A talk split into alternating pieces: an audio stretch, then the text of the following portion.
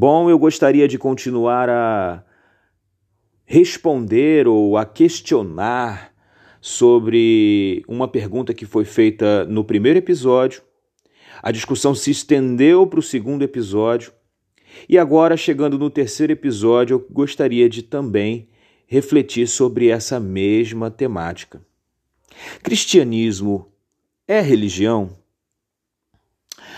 Quando eu paro para pensar em uma resposta, a única resposta que me vem é um paradoxo.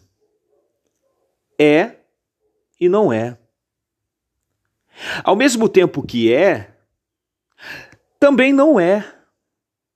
Porque se trata de uma religião que nos desenvolve o pensamento crítico da religião. Mas antes da gente entender de fato sobre esse paradoxo, ou a tentar esmiuçar o conceito de ser e não ser ao mesmo tempo, é preciso entender que o cristianismo, no aspecto de religião, se trata da maior religião do mundo. Com mais de 2 bilhões de seguidores espalhados no mundo. E aí, por conta disso, se trata de uma religião digna de análise, porque se trata de uma religião de grande relevância nos séculos e séculos que se passaram desde o seu início. O cristianismo é um dos maiores protagonistas na história das civilizações ocidentais. É um dos maiores influenciadores da moral e da ética no nosso ocidente. O cristianismo coleciona grandes nomes no campo acadêmico, como Agostinho de Hipona, Tomás de Aquino, Blaise Pascal, Immanuel Kant, C.S. Lewis e tantos outros nomes relevantes na história das civilizações ocidentais. O cristianismo tem uma contribuição muito grande para a história da humanidade, isso é inegável. Também é inegável que os princípios cristãos resultaram em grandes avanços na liberdade econômica, política, religiosa, cultural de alguns povos. Um grande exemplo de contribuição cristã para a humanidade se encontra no fato de que as universidades são provenientes dos mosteiros medievais. A teologia cristã, com seus princípios, foi quem motivou os primeiros cientistas a explorar o mundo natural, a tal criação complexa de Deus. Dentro do campo musical, também podemos ver uma grande contribuição. São grandes compositores, grandes músicos, grandes intérpretes que brotaram é, dentro do celeiro gospel. A mentalidade da música cristã influenciou muitos outros estilos musicais. E muitos ícones da música secular nasceram em grandes celeiros gospel. A música gospel americana, por exemplo, é um grande pilar de muitos músicos da música pop hoje em dia. A influência do cristianismo também está presente em muitas instituições sociais do Ocidente. A literatura, a educação também foram profundamente influenciadas pelo cristianismo. Mas, contudo, se apresenta, como eu disse, um paradoxo. Porque a história da cristandade é carregada de uma certa dualidade. É fato que acharemos muitos pontos positivos na história do cristianismo e suas relações com a sociedade. Isso é um fato e é inegável. Mas também é inegável que o cristianismo teve um certo antagonismo, um grande antagonismo, por assim dizer, na história das civilizações. Por exemplo, só no período que vai de 1095, 1096 a 1900 e 1492, o período da duração das cruzadas, o cristianismo ele matou muitas pessoas. O cristianismo dizimou pessoas inocentes, influenciadas por uma gana de poder e por uma crença fundamentalista violenta. Se não fosse bastante, Houve a Santa Inquisição iniciada mais ou menos em 1230, 33, com um viés apologético, entre aspas, nesse apologético. Esse movimento dito cristão julgou e matou milhares de pessoas que não se enquadravam, entre aspas também, uh, ou professavam a mesma fé dos clérigos da época. Diante dessas ambiguidades históricas, nos é apresentada uma imagem paradoxal do cristianismo. O, cristiani o cristianismo realmente é útil? E alguns vão dizer, claro que sim, né? Os apologetas cristãos, os, os mais fervorosos, vão responder de imediato: é claro que sim, se atendo apenas à parte histórica da utilidade do cristianismo à humanidade.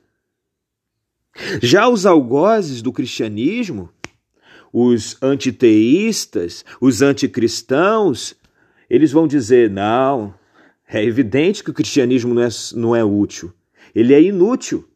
E não apenas inútil, como também é nocivo à humanidade, agindo como uma espécie de vírus ou ácido corrosivo na nossa sociedade.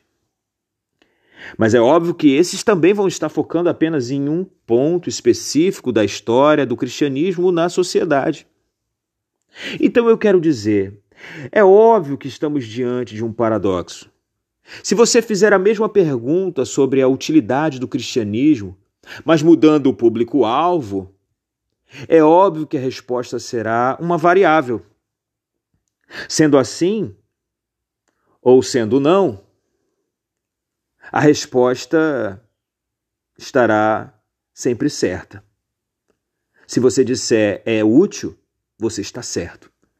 Se você disser é inútil e antagonista, você também vai estar certo. O cristianismo é um dos movimentos religiosos mais fatiados de toda é, é, é, história da religião. Nenhum outro movimento religioso é tão fragmentado por segmentos dentro desse segmento. De maneira tal que é praticamente impossível ter uma definição sobre o que é cristianismo. Quando se fala de cristianismo, vem à mente na minha cabeça perguntas como: qual cristianismo? O cristianismo judeu messiânico? o cristianismo grego-ortodoxo, o cristianismo protestante, e olha, só dentro do protestantismo hoje é uma divisão vasta. É uma divisão dentro da divisão, uma subcategoria dentro dessa categoria protestante.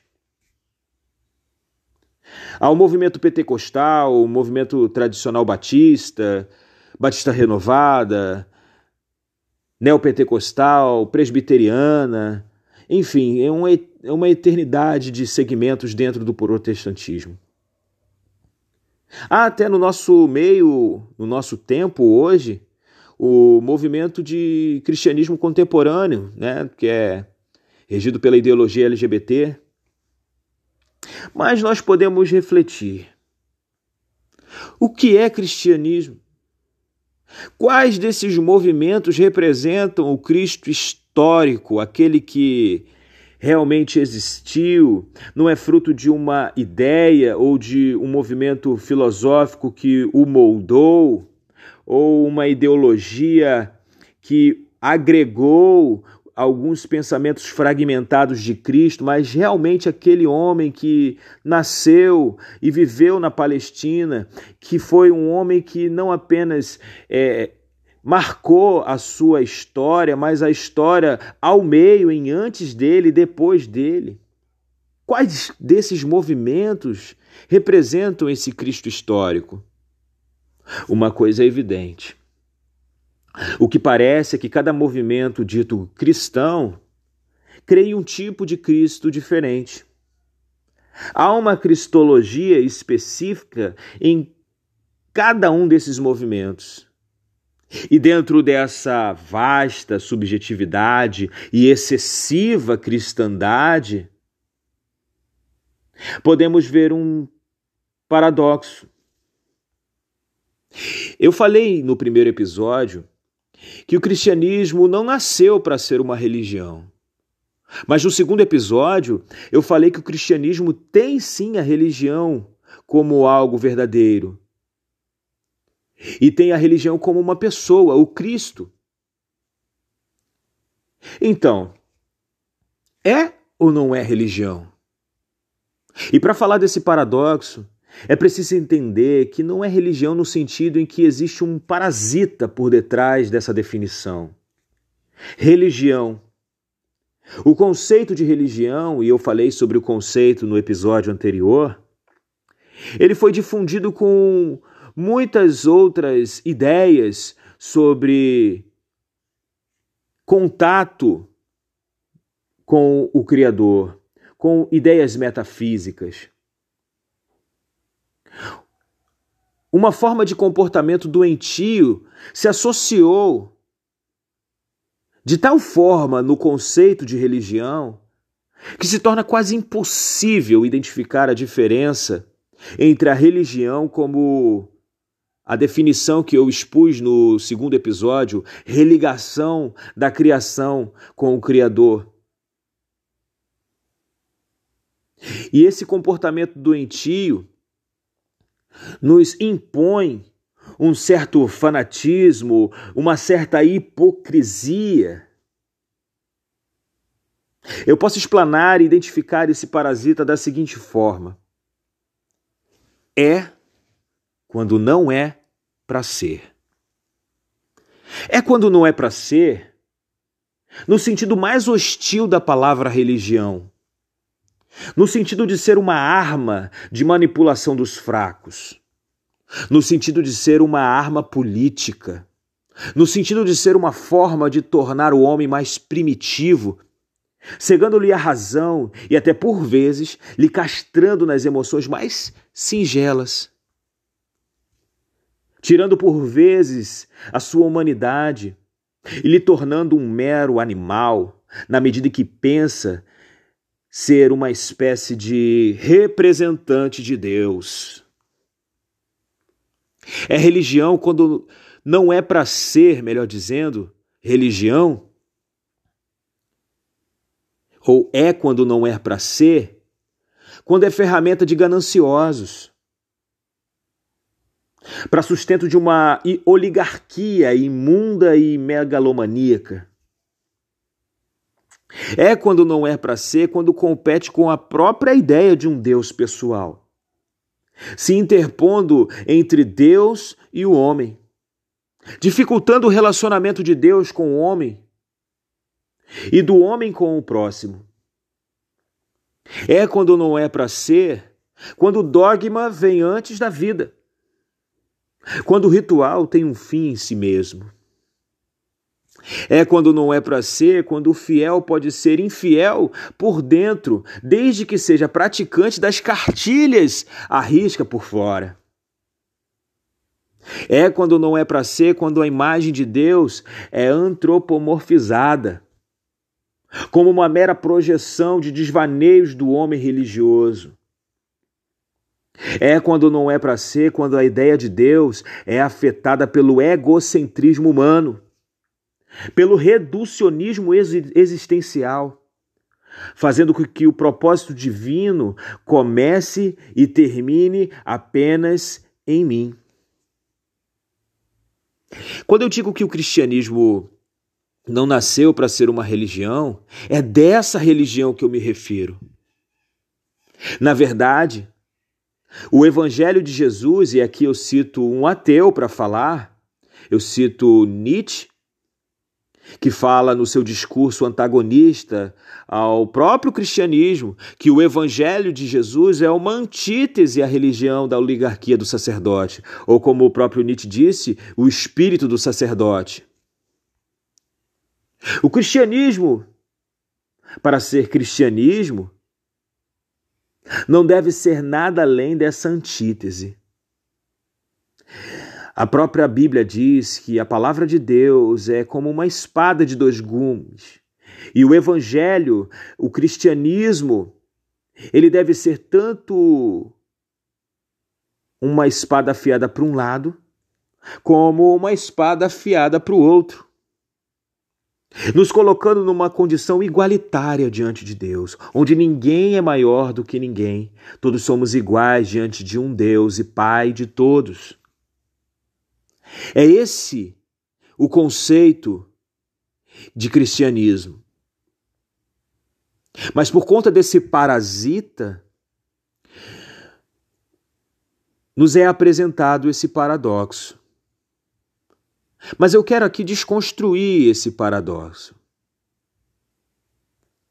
O cristianismo, ele não é uma religião. Não no sentido parasitário que foi agregado a esse conceito de religião. Ele é sim a religião da religação do homem com Deus, da religação do homem e a restauração do relacionamento deste com o seu próximo. O Evangelho de Jesus nos doa uma percepção que vai além da fragmentação que a religião nos impõe. O dualismo da religião parasitária é desconstruído pela religião da vida que nos é apresentada por Jesus. Viver a religião de Jesus, do Evangelho de Cristo, é viver a própria vida de Jesus. É permitir que essa vida que foi derramada na cruz através do seu sangue, e a Bíblia diz que sangue é vida, ou seja, a sua vida foi derramada por inteiro. Ele se esvaiu, não apenas de sua glória, mas de toda a sua vida, para que nós pudéssemos hoje ter essa vida. E isso é viver a verdadeira religião. O cristianismo é muito mais do que um dogma. Ainda que nós tenhamos alguns dogmas, algumas crenças, talvez até alguns rituais. Eu não estou aqui criticando nenhum dogma, eu não estou aqui criticando nenhum comportamento religioso, mas eu critico, e isso com bastante severidade, o pressuposto de cada um deles.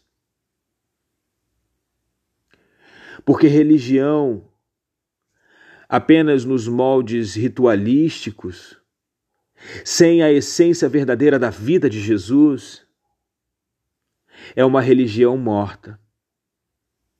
Não vai nos levar a lugar nenhum. Talvez nos faça ter apenas condecorações dentro da nossa própria religião, mas não nos faz alcançar o Deus verdadeiro. Porque, na verdade, a verdadeira religião ela não prega que nós cheguemos a Deus através dos nossos próprios atos de justiça. Mas a verdadeira religião prega que Jesus veio a nós e ele nos reconectou. Ele nos colocou numa condição de acessíveis a Deus e de Deus acessíveis a nós, levando na cruz o seu e o meu pecado. Que Deus possa te abençoar de uma forma tal que você possa viver a verdadeira religião do Cristo ressurreto.